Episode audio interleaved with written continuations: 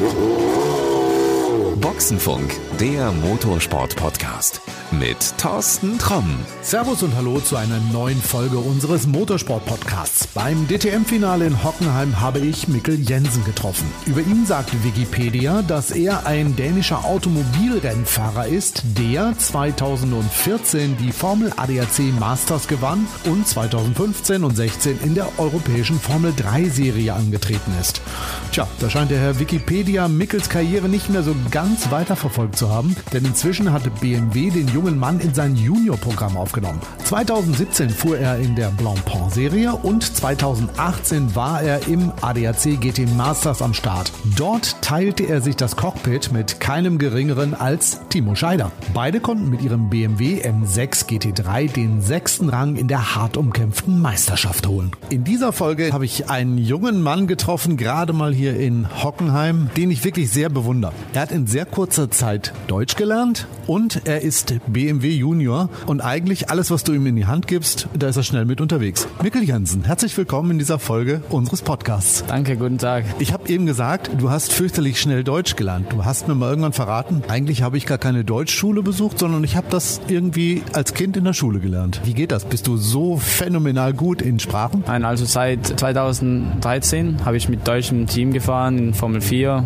und auch in Formel 3 mit Motorpark und Mücke. Ja, aber es ist wieder sehr zu lernen. Dann bist du auch dieses Jahr bei einem Team gefahren, das auf den wohlklingenden Namen Schnitzer hört, leider aus Bayern kommt, deren Deutsch ist ja auch nicht so gut. Also alle Leute von Schnitzer ist, ist sehr schwierig zu verstanden. Es geht mir auch so. Aber es ist natürlich für dich jetzt schwierig, wenn du im Auto sitzt und mit denen per Funk sprichst. Oder was machst du dann? Aber wir, wir sprechen nur Englisch auf dem Radio. Du willst mir erzählen, Menschen aus Bayern sind in der Lage, Englisch zu sprechen. Ich staune.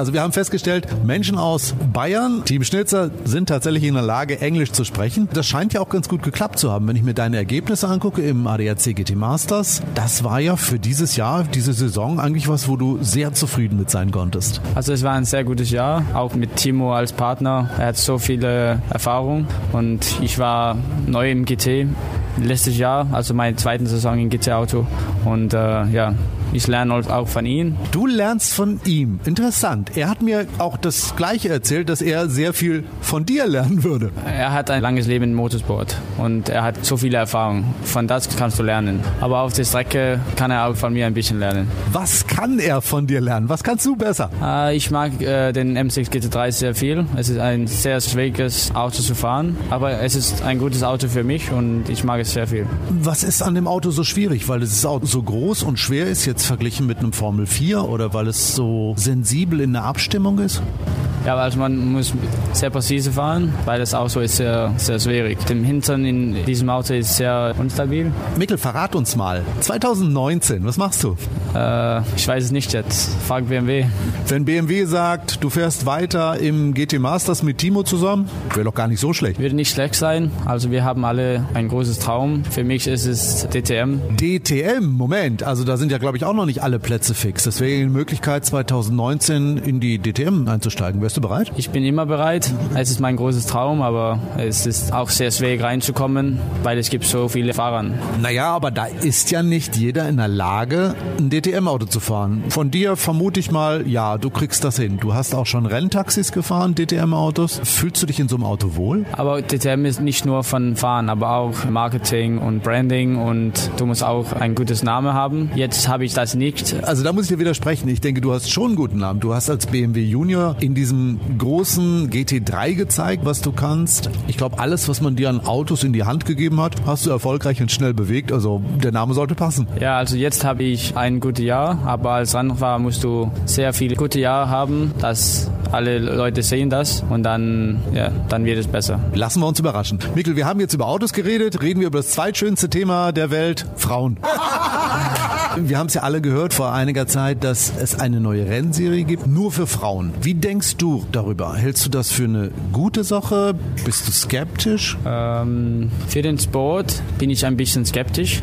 Ja, ich, ich mag das nicht zu so viel, weil Männer und Frauen können auf dem gleichen Niveau fahren. Ich verstehe, was du meinst. Aber Problem, glaube ich, ist ja oftmals auch, dass es für Frauen schwer ist, so viel Geld zusammenzukriegen, eine Formel-3-Saison zu finanzieren oder was anderes. Also ist es vielleicht deshalb eine gute Sache, dass ein einige Frauen, die es sich finanziell nicht leisten können, so einen Schritt weiterkommen? Also ich bin sicher, wenn du als Frauen fährst, als, als, als schneller als ein, ein Männer, dann kriegst du viel mehr Geld von Sponsoren. Du meinst wirklich, dass es eher ein Vorteil ist, Frau zu sein? Ja, klar. Frauen sind äh, ein besser Bild für Marketing. Weiß ich nicht. Ja, würde ich persönlich aus meiner Sicht auch sagen. Also ich glaube, auch medial ist es besser zu sagen, wow, eine Frau hat 18 Männer gezeigt, wo es lang geht. Meine Erfahrung sagt mir aber, dass viele Unternehmen, viele Hersteller das gar nicht wollen, weil sie sagen dann, ja, aber unsere anderen Fahrer sind sauer, weil eine Frau jetzt plötzlich schneller war. Aber das Problem ist, dass wir haben nicht viele schnelle Fahrerinnen in, in diesem Sport. Aber für die schnelle Fahrerin ist es kein Problem, Geld zu kriegen.